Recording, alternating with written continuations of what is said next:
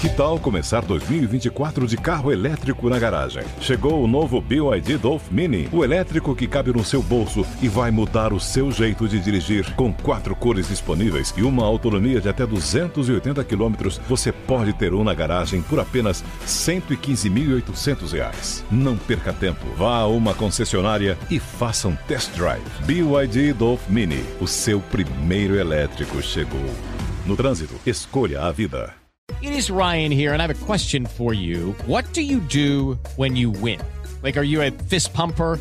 A woohooer, a hand clapper, a high fiver. I kind of like the high five, but if you want to hone in on those winning moves, check out Chumba Casino. At ChumbaCasino.com, choose from hundreds of social casino style games for your chance to redeem serious cash prizes. There are new game releases weekly, plus free daily bonuses. So don't wait. Start having the most fun ever at ChumbaCasino.com. No purchase necessary. VGW. Void were prohibited by law. See terms and conditions. 18 plus. Tecnologia e seu impacto na sociedade. Digital de tudo. Digital de tudo. Com André Miceli.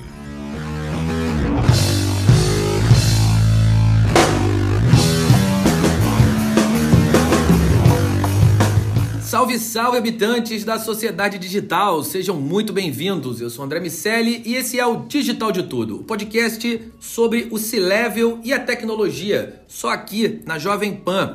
Nosso convidado de hoje é um CIO de carreira longa, já passou, entre outras empresas, pela Pirelli, pela Accenture, pela Suzano, CIMED e hoje lidera a área de tecnologia da Deloitte.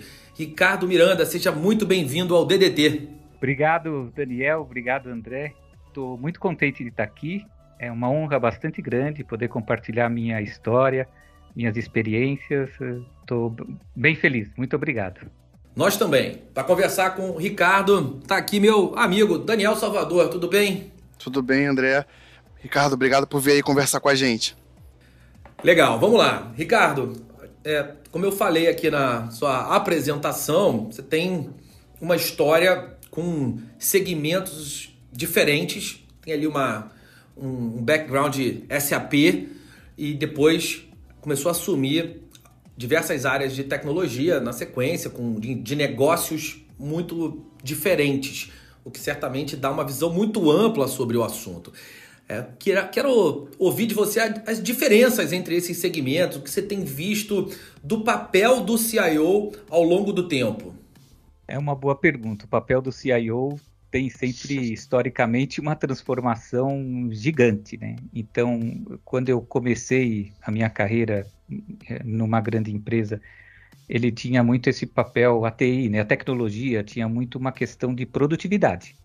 Quer dizer, um foco menor numa questão de transformação, ou mesmo de reengenharia e tudo mais. Quando a gente fala já na década de eh, 90, né, logo após que eu comecei a minha, minha carreira numa empresa, a gente teve as ondas do, do ZRP.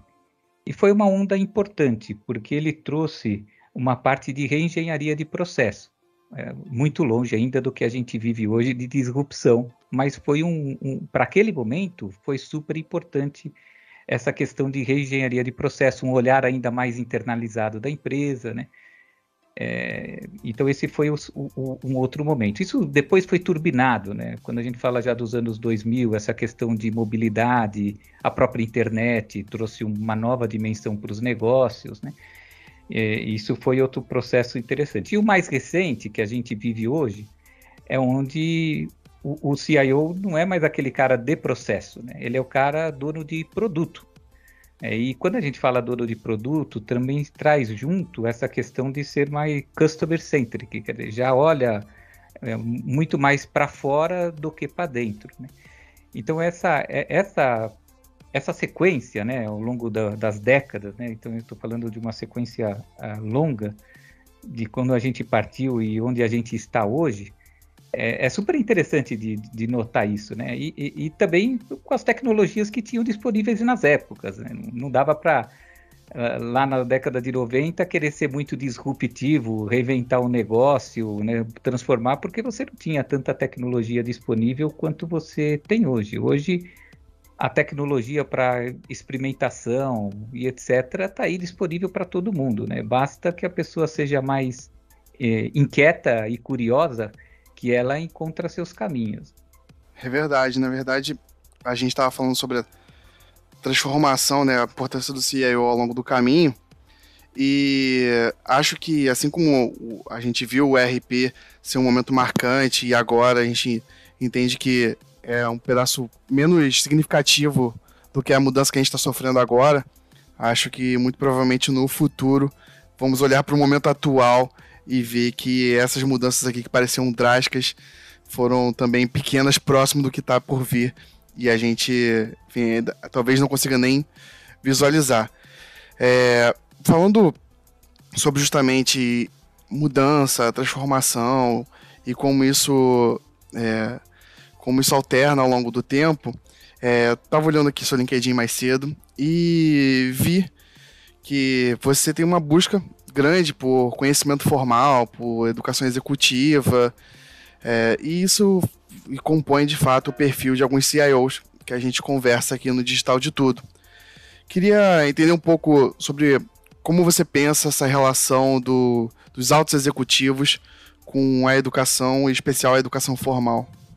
É, hoje a gente fala muito do é, é, long life learning, né? Quer dizer, o aprendizado contínuo e até eterno. Né? E isso é verdade, né? E, e, e, eu não descarto nenhum dos dois, nem a questão da, do autodidata, onde com a internet isso deu uma amplitude totalmente diferente, muito maior, porque você tem muita informação para ler.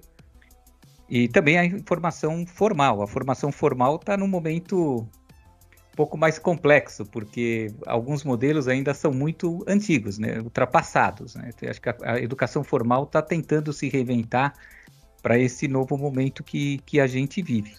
Eu sempre prezei bastante a, a educação. É, eu, eu venho de uma família de classe média e eu me apoiei na educação para poder fazer o que eu queria, ter o espaço que eu gostaria. E efetivamente isso aconteceu. E eu, eu, eu tenho uma, uma formação não muito comum, né? Porque eu, eu descobri logo cedo que eu gostava dessa área, que eu tinha aptidão nessa área, né? É como eu descobri isso, né? Isso só para fazer um parênteses. Com 16 anos de idade, eu ganhei um PC e eu, por vontade própria, eu saí programando uh, sistemas para clínica médica. E por que clínica médica? Porque eu morava na frente de uma clínica médica e conhecia uh, o dono e eu falei para ele, não quer que eu faça aí um sistema para você controlar é, paciente, agenda, pagamento e etc. Ele falou, sim, quero, né? E, e aí eu, de maneira autodidata e sem muita pretensão, eu vou dizer, quase que eu inaugurei uma startup, né? Porque, mas de, de, único, né? Porque eu era analista, eu era programador, era vendedor, implementador, dava o suporte, né? É, e, então, isso sempre me trouxe bastante coisa, né? Ah, num segundo momento, é, quando eu fui falar de uma educação mais formal, graduação, tudo isso, como a tecnologia sempre foi muito presente na minha vida, eu me desafiei em outras áreas. Então, além de ter uma formação de administração, eu também sou formado em direito. É, eu fiz MBA em controladoria, que é basicamente contábeis, e fiz diversos programas executivos no Brasil e também no exterior. Então, quando eu procurei um conhecimento mais formal, eu tentei fugir é, da área de tecnologia, mas coisas que poderiam ter relação com tecnologia para poder me ajudar a ter um pensamento um pouco diferente, para eu não ficar tão viciado em bits e bytes. E isso me ajudou bastante na minha carreira. É penoso, né? ainda é, lembro eu fazendo evaluation de empresa no MBA que eu fiz na USP, né? é, para eu entender aquele troço foi um negócio difícil, porque não era a minha praia. E eu estava lá dentro de um, de um, curso onde só tinha contador, controller, né? É, CFO, quer dizer, pessoas que já eram desse métier. E, mas isso fez me abrir a cabeça e ter uma, uma facilidade de pensamento por diversos ângulos. E isso faz com que você não se vicie é, numa única área de atuação. Mas minha área primária sempre é tecnologia. É essa área que eu gosto, tenho aptidão e tenho facilidade também é, de trabalhar. Falando nesse modelo de trabalho, Ricardo, a Deloitte entrega soluções nas quais a tecnologia é, se não o ponto central, certamente a tecnologia faz parte desse ponto central, desse conjunto mais importantes, mais importante né, do que do que se, se produz, é, da, da entrega da Deloitte e de, da forma que a Deloitte cria valor para os seus clientes. Como é que faz para que nessa relação casa de ferreiro o espeto seja de ferro também? Como a gente garante que o uso da tecnologia vai gerar vantagens competitivas para a Deloitte, que vocês vão usar em casa as soluções e, vai, e vão ter a filosofia que entregam e pregam para os seus clientes? É, a gente só para falar um dado, né? Quando veio a pandemia que pegou todo mundo de de surpresa, né? E poucas empresas estavam preparadas. É, nós aqui na Deloitte precisamos transferir de um dia para o outro, né? Overnight, em uma noite, cinco, mais de 5 mil pessoas para trabalhar em casa, sem prévio aviso. E por incrível que pareça, né, a gente não teve nenhuma surpresa ou problema maior estrutural. É, é, e por que isso, né? Que a gente, eu ouvi muitas pessoas falando, pô, meu time foi guerreiro nesse momento, teve que pôr todo mundo para trabalhar em casa e etc. Eu falo que o meu time, naquele momento eu disse que meu time foi guerreiro pelo que fez no passado, porque mesmo sendo uma situação adversa, é, não prevista, a gente tinha mecanismo para suportá-los. A gente já tinha uma cultura de home office, mas obviamente que não nessa dimensão. É, isso ajudou bastante também, o fato da gente ter a cultura, e a gente já tinha ferramentas, estrutura. Quando eu falo ferramenta, é de segurança cibernética, ferramenta de colaboração, ferramenta de comunicação, já bem é, consolidada na firma. Né? Então, quando veio esse momento, a adaptação para esse primeiro momento de conseguir trabalhar em casa não foi grande. Eu, eu pontuei um único risco, eu não controlo a internet das pessoas em casa. Eu não sei se a rede pública né, das internets vão suportar todo mundo trabalhando em casa. Esse era o maior risco que a gente tinha naquele momento, porque é alguma coisa que fugia muito da nossa mão. O restante, a gente tinha bom domínio, uma boa infraestrutura, uma boa cultura de trabalho uh, remoto, mas óbvio que depois veio algumas coisas posteriores, né? Quer dizer, uma coisa é você trabalhar dois, três dias em casa, no máximo. Quer dizer, como é que agora você ia sobreviver é, com zero contato pessoal, né? É, como é que agora você ia sobreviver, pelo menos as grandes coisas, quando você fazia um kickoff de um grande projeto, quando você fazia um go live de um grande projeto, você montava um war room, tava todo mundo junto. Então trouxe vários desafios. Né? A saúde mental ficou alguma coisa que apareceu com muito mais é, ênfase do que a gente falava antes, né? Como é que você cria vínculo com o time nessa nova modalidade? E, e, e, quando eu falo vínculo com o time, dos novos entrantes também, porque uma coisa é você trabalhar com quem você trabalhava de perto em vários momentos, então você já tem aquele vínculo criado. Mas como é que se faz o onboard digital de uma pessoa nova, né? Que você nunca viu na vida presencialmente e vai começar a ter um trabalho intenso com ela. Então, é, essas foram as maiores transformações que a gente teve, foi de relações, né? Muito menos do que de tecnologia. De tecnologia, eu posso dizer que a gente estava muito bem preparado e passamos por essa sem nenhum percalço. Não, muito, muito bem. Mais uma vez, na verdade, a importância do líder de tecnologia dentro das empresas sendo, sendo direcionada. É, Ricardo, e justamente a gente estava falando de pandemia, e acho que vale a pena a gente é, tratar um pouco de como foi o comportamento da Deloitte, da perspectiva de tecnologia na pandemia. A gente tem uma parte um pouco mais, mais, mais óbvia, né, que pode, pode, por favor, passar por ela também, que é justamente o home office. Mas como é que foi o, o atendimento ao cliente, o atendimento à demanda e, e a adaptação da demanda para um meio agora que é isso, não tem uma reunião presencial, que você o kickoff do projeto ou o briefing do projeto, todos eles acontecem com remoto. A prospecção mudou, a forma de cotar mudou, como é que enfim, houve adaptações nesse sentido? É, sim, houve. Acho que foi um período de aprendizado para todo mundo, principalmente quando você é, vai fazer um contato com o cliente, que normalmente esse contrato tinha uma tendência de ser mais presencial, e ele agora passava obrigatoriamente ser é, remoto. É, e às vezes nem sempre uma relação que você tem é, uma profundidade ainda, né? Quer dizer, quando você fala um business development dentro do ambiente inteiramente remoto, é, é muito diferente. Né?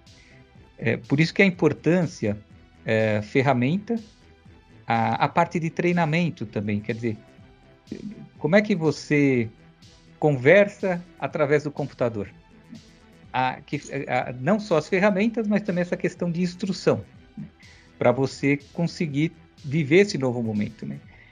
É, a gente aqui chegou a fazer videoconferência com cerca de 5 mil pessoas. Então você imagina o aparato que tem que ter por trás, e eu falo não só aparato de tecnologia, mas também de gestão, né? Para diversos interlocutores poderem falar, alguns serem ouvintes, outros poderem perguntar. Quer dizer, como você faz a gestão, como você maneja tudo isso? É, isso veio no aprendizado contínuo. E, e, e, e, coisas até detalhes, né? Como que você prepara o fundo de onde você está, a luminosidade do teu rosto, né, vários detalhes começaram a aparecer. Qual é a qualidade do som que você tem que ter, do teu microfone que você vai estar utilizando, é, o que você deve fazer e não pode fazer, né? É, quais as atenções que você tem que ter. Então, é, é isso tudo foi um aprendizado, acho que para todo mundo, porque a gente começou a ter esse tipo de coisa numa dimensão antes inimaginável. E era a única opção que todo mundo tinha, porque ninguém podia sair de casa, né? É, mas acho que, a, acho que a adaptação nisso daí, para todo mundo, acho que foi relativamente rápido, porque ninguém tinha outra opção. Então era ou se adaptar ou morrer. E a grande maioria certamente se adaptou. Eu estou generalizando, não estou falando apenas da, de uma empresa específica. Né? As relações começaram a ser por meios digitais e as pessoas ao longo do tempo vão aprendendo como fazer isso, né? Então, um exemplo, né? para criar um pouco mais de eh, eh, de link, né, entre as pessoas, né? Muitas vezes fazer é, conferências que o título não é exatamente um trabalho, né? É perguntar como as pessoas estão, o que, que estão fazendo, onde estão morando, né? Porque muita gente nesse mundo todo migrou, né? De, de, de moradia, de, né? praia, interior e etc. Né? Então, isso era um jeito, por exemplo, de você criar essa proximidade com, é, com as pessoas, né? para, para o, o, o espírito de time conseguir prevalecer. E seguindo essa linha do espírito do, do time, como funciona a, a relação da área de, de TI da Deloitte nesse modelo de business units, sócios, uma TI que precisa seguir padrões que são determinados pela matriz, mas que tem peculiaridades. É, como é esse desenho para se viabilizar projetos e construir uh, um, uma, um, uma estrutura local que seja capaz de potencializar essa operação e não só a operação global? é, é, é bastante. A, a Deloitte é uma empresa de sociedade. Então, ela é muito diferente de como ela se organiza de uma empresa de capital aberto, por exemplo, Sim. ou de uma empresa familiar, né, que eu já estive é, nas duas, ou de uma empresa é, multinacional, com sede no exterior. Então, são é, situações organizativas, características, é muito diferente, né? Quando a gente fala esses quatro mundos aí que, que eu vivi. Ah, a gente também, é, a gente é consolidado, mas também com muito espaço para as pluralidades. A gente é uma empresa plural por natureza, é, em todos os sentidos. A gente tem uma gama de serviços muito grande. A gente uh, vai em todas as camadas, porque a gente faz a estratégia, a gente implementa e a gente opera. Então, isso também cria um grau de é, diferente de onde a tecnologia uh, atua. Uh, a gente é plural também nas pessoas, né? tanto de características pessoais, também como características profissionais. Então, acho que de, de todos os lugares que eu passei, é a empresa mais plural que, que eh, eu já vi, né? por causa de todos esses pontos que eu uh, comentei. E, e, como que a tecnologia entra nesse meio? Né? É, a gente tem que é, consolidar o que é possível consolidar, a, até por causa de ganho de escala, por redução de risco e etc. E ser também flexível aonde exige a flexibilidade. Isso não pode parecer banal, é, é, essa conversa, mas isso não é muito fácil de fazer na prática. Porque no fim a gente tem uma camada, por exemplo, de segurança cibernética, onde a gente costuma ser bastante rígidos. Não deixa ninguém fugir de um padrão. A gente tem uma camada de infraestrutura, que hoje todo mundo tem uma infraestrutura híbrida. Tem um monte de coisa on-premises, tem um monte de coisa e um monte de clouds. A gente tem uma camada de aplicação, que aí essa não tem como não ser tão rígido, porque as necessidades dos negócios são muito diferentes, então as plataformas são naturalmente diferentes. Tem uma camada de suporte que também tem características diferentes, aí você não pode tem uma diversidade maior. Então depende da camada que você está, a gente tem uma diversidade maior e, e outros você trata uma particularidade maior. Entendi. Realmente trabalhar nesse modelo não é um, não é muito comum a, a maioria do mercado. A gente também tem falado, é, Ricardo, muito sobre dados, né? É o que está em evidência agora, tanto o uso de dados quanto a segurança de dados. E, e a Deloitte, né, como uma, uma, das líderes de mercado em inovação e enfim, em temáticas relacionadas a usar o que tem de melhor de recurso na tecnologia.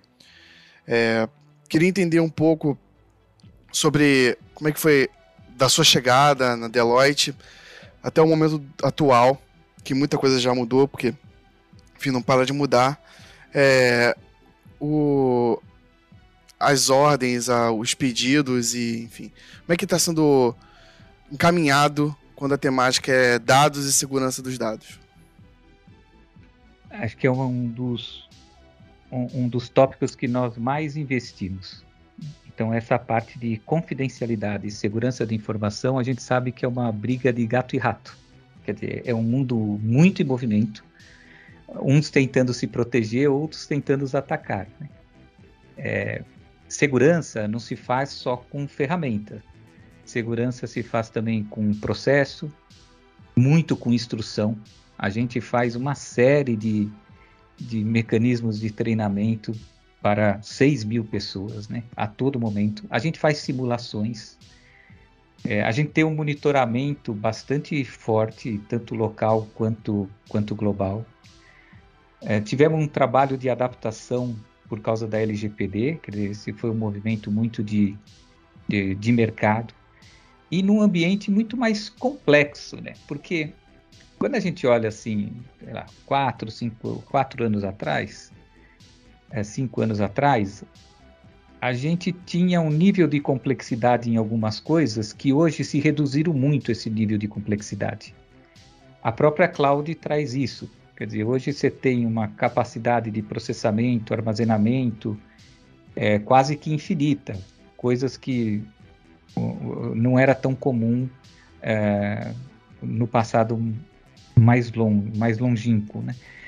É, mas, por outro lado, o momento de hoje trouxe essa simplicidade, mas trouxe uma, uma, uma complexidade maior em outros temas. E um deles é essa parte de confidencialidade e segurança de informação. Então, o, a quantidade de ferramentas que a gente tem, como elas interagem, é, que tipo de efeito colateral ela pode provocar, é, quais são as barreiras que a gente tem de segurança, porque você acaba tendo diversas barreiras, né? É como um banco, né? A primeira barreira é a porta giratória, né? E a segunda barreira é, é até chegar no bendito do cofre. Então você vai pondo uma série de, de barreiras. Né? É, isso não é muito fácil de fazer é, para você conseguir ter um alto nível de segurança e, e monitoramento. E a gente fez isso, né? A gente tem um investimento razoável em segurança de informação E a todo momento a gente está pensando aonde está o nosso elo mais fraco.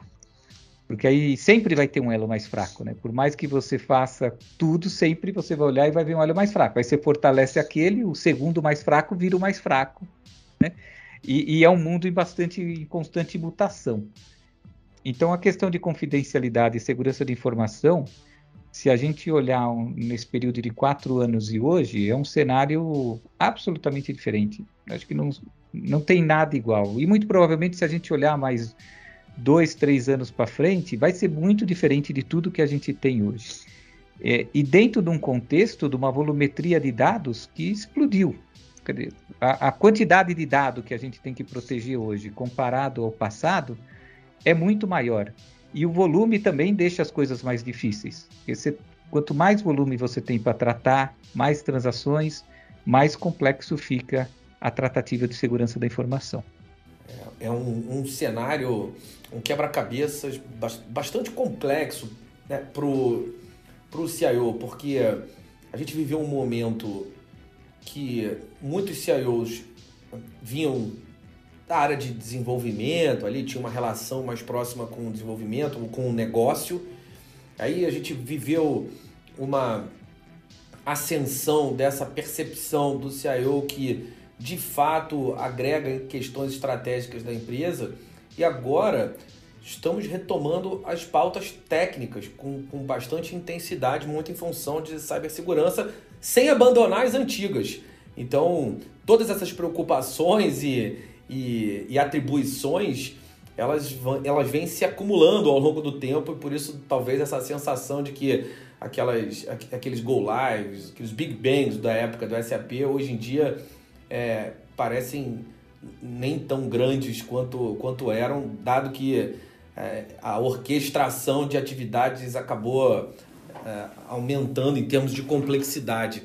E um outro tema que traz complexidade para esse cenário, especial, especialmente para o nosso aqui no Brasil, Ricardo, eu quero te perguntar isso para a gente é, fechar essa nossa conversa de hoje, é como você tem visto essa questão da mão de obra e o futuro da, da área de TI. A gente tem um cenário macroeconômico que nesse momento desfavorece o Brasil, então o Brasil está muito barato.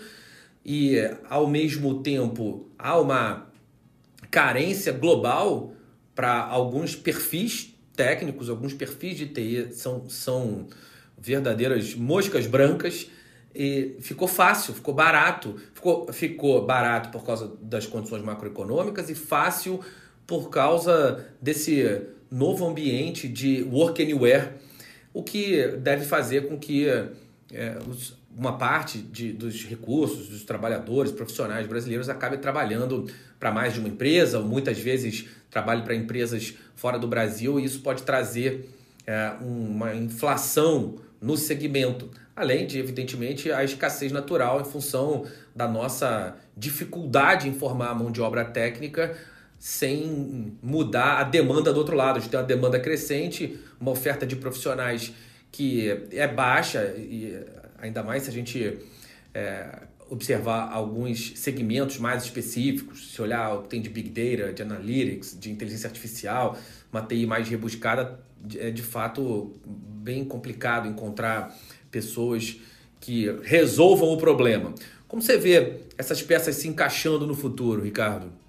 Olha, a, a pandemia trouxe uma pitada a mais nessa história, né? Porque antes você ainda tinha a questão geográfica, que em alguns momentos limitava algumas coisas. É, hoje, com a pandemia, o home office, tudo que se transformou, a questão da geografia caiu. Então, outro dia estava lendo uma reportagem de brasileiros que já estão trabalhando para o pessoal lá fora. Não quer trabalhar no Brasil, quer trabalhar lá fora e ganhar em dólar é, é um efeito que a pandemia permite isso. Hoje você pode estar em qualquer lugar. Né? Então, isso também é um componente a mais nesse mundo todo de, de falta de talentos que a gente tem. Né? É, isso, infelizmente, vai continuar, porque a vida nossa fica cada vez mais digital. E para a vida ficar digital, eu preciso de times maiores. Né? É lá que a gente consegue escalar as coisas, é lá que a gente consegue ajudar na disrupção dos negócios e tudo mais. Né? É, hoje, falar de disrupção de negócios sem falar de tecnologia é, provavelmente é uma fala incompleta. Então, esse, essa questão de talentos, eu acho que, por incrível que pareça, eu acho que ela vai se agravar. Porque, como eu tinha comentado, a gente naturalmente era conhecedor de processo da firma, da empresa, e cada vez mais a gente vai ser dono de produtos. E isso traz uma carga uh, maior para nós, efetivamente, os times tendem a ser uh, maiores, né? E por outro lado, a história que a gente tem essa capacidade de, de escalar. Essa questão de inovação aberta, que já é alguma coisa que é realidade, também, eu acho que ainda vai se ampliar é, sobre várias óticas, né? Desde essa começamos lá com o tema de hackathon, é, alguns hubs de, de, de inovação, esse ecossistema, essa ligação com o ecossistema de startup, isso tudo eu acho que ainda tem espaço para crescer. É, a questão de metodologias, né, que também já é uma coisa bastante realidade, né, de metodologia mais ágeis, né, trabalhos que são mais multidisciplinares. Cada vez mais a TI vai trabalhar menos sozinha. Quer dizer, a, o tema de squad, tribo, de times multidisciplinares, eu também acho que ainda vai crescer. Ainda tem espaço para crescer isso daí. E, e, a TI vai ter uma exigência de competências mais ampliadas. Né? É, a gente era muito conhecido, por esse cara aqui conhece essa linguagem, esse cara conhece esse banco, esse cara conhece esse sistema operacional. É, eu acho que a gente vai partir para um mundo que tem uma tendência de todo mundo ter uma competência mais ampliada. Obviamente que ninguém pode saber tudo, mas eh, acho que não vai ser um foco tão pequeno, uma tecnologia tão unitária. Acho que isso daí também não vai caber, né? E, e generalizando, a gente já saiu e cada vez vai ser mais forte isso, saiu por causa da pandemia, que a gente tinha eh, muitos ainda faziam aquela gestão de comando e controle, né, que a gente fala. E agora uma gestão mais para liberdade e resultado. E, esse também é um ponto que está é, em transição isso em alguns momentos, né? Nem todo mundo ainda fez essa virada de chave, é, mas isso também vai acontecer cada vez mais. A, a, gente fala muito de transformação digital, mas a transformação que a gente vive hoje é, é tão grande e não é só por causa do digital, né? Dizer, como que você precifica o teu produto, como que você é, tem essas relações comerciais, trabalhista, é, os meios de produção também estão mudando. Como o cliente é muito mais empoderado, quer dizer, como que você aborda o mercado, o ESG, né, que é essa parte ambiental, social e governança, a gente vive um, um turbilhão de transformação, né? É, e, e, isso vai continuar também, não tem como, só vai se acentuar. Né? Se a gente acha que hoje o mundo é rápido e essas coisas todas acontecem simultaneamente, é, no futuro serão mais rápidas ainda. Bom, a garantia é que ninguém vai morrer de tédio. Tem, tem um aí um, um roadmap animado pela frente para as empresas em geral pra, e, e, não é muito uma escolha também. É, vai ter que se adaptar sob a, a pena da não existência. Muito bom, uh, Ricardo. É, legal demais essa, essa sua visão, e eu concordo plenamente com, com, com ela e com as peculiaridades e modificações que foram acontecendo com o CIO ao longo do tempo. Bom, você que nos ouve, não deixe de baixar o Panflix e ficar ligado em todo o conteúdo de tecnologia aqui da Pan. O Sociedade Digital, Tech News e muito mais estão lá para você ver e ouvir a hora que quiser. Semana que vem tem mais, tem mais digital de tudo. Ricardo Miranda, CIO da Deloitte. Muito obrigado, meu amigo. Eu que agradeço novamente, foi um prazer enorme estar aqui com vocês esses minutos, né? Espero poder é, ter colaborado aí com o canal, que tem um valor enorme. E, novamente, uma gratidão muito grande. A gente que agradece e sem dúvida colaborou, é sempre muito legal ouvir a, a consistência, o trabalho, e eu, eu tenho um, um apreço adicional pela formação acadêmica, sabe? Então, eu gosto desse depoimento que você traz. Acho que a gente precisa valorizar as questões práticas sempre, mas a formação, é, na minha opinião, também extremamente relevante, salvo algumas exceções, algumas questões muito específicas. É, esse, esse culto à não formação executiva me parece muito, muito errado no, no, no, no mercado, uma formação acadêmica. E, e quando a gente é, ouve testemunhos como o seu, eu, eu, eu torço sempre para que eles sejam mais frequentes e que inspirem quem nos ouve. Danielzinho, até o próximo DDT. Até, André. Obrigado, Ricardo. Espero te encontrar mais vezes aí no mercado para conversar. Muito bom. Bom, fica com a gente por aqui e se mantenha por dentro das carreiras, estratégias e dicas dos maiores executivos do Brasil. Um abraço para todo mundo. Tchau, tchau. Tecnologia e seu impacto na sociedade. Digital de tudo. Digital de tudo. Com André Miscelli. Lucky Land Casino asking people what's the weirdest place you've gotten lucky? Lucky? In line at the deli, I guess? Aha, in my dentist's office.